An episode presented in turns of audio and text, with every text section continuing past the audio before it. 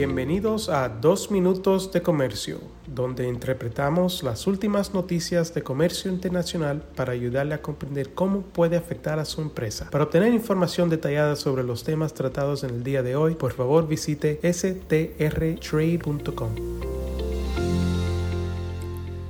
Hoy es martes 10 de octubre de 2023. Yo soy Álvaro Ferreira, consultor independiente con Sandler, Travis Rosenberg.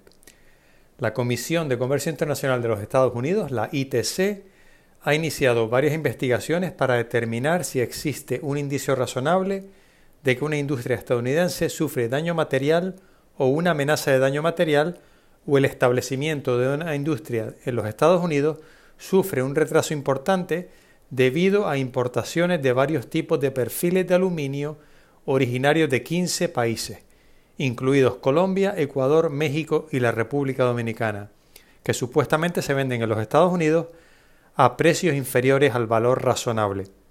Además de los diferentes tipos de perfiles de aluminio en cuestión originarios de México y de tres países adicionales que supuestamente reciben subsidios ilegales.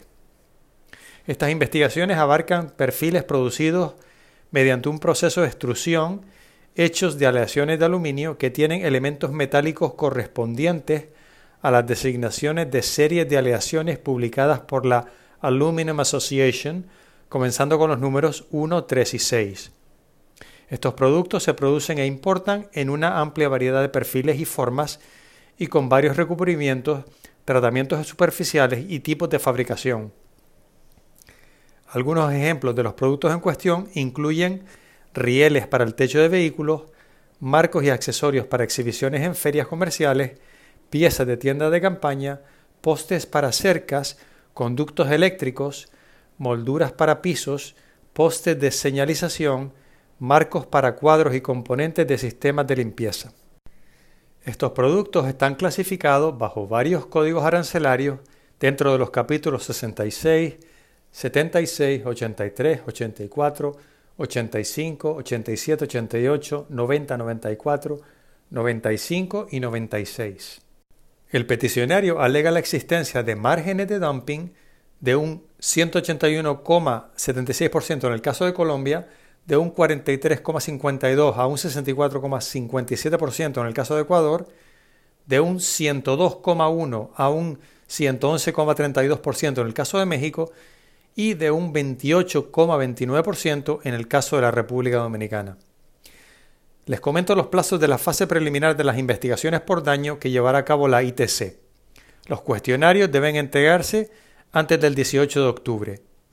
El 25 de octubre se llevará a cabo una conferencia y las solicitudes para comparecer en dicha conferencia deben presentarse no más tarde del 23 de octubre. Los escritos deben, presentarse no más tarde del 30 de octubre y la votación preliminar sobre daño está programada para el 17 de noviembre. El día 11 de octubre a las 2 de la tarde, hora de la costa este de los Estados Unidos, tendremos un seminario online en inglés sobre este tema, que llevarán a cabo mis colegas Kristen Smith y Sarah Yuskatis. Y pueden encontrar la información pertinente en nuestra página web www.strtrade.com en la sección de Training. Un cordial saludo para todos. Con profesionales en nueve oficinas, Sandler Travis Rosenberg es la firma de abogados más grande del mundo dedicada a asuntos legales de comercio internacional, aduanas y exportación. Este podcast es exclusivamente para fines informativos y no constituye un servicio legal. La contratación de un abogado es una decisión importante que no debe estar basada solamente en publicidad. Pídanos que le enviemos información gratuita por escrito sobre nuestras cualificaciones y experiencia. Envíenos un correo a strespanol.strtrade.com.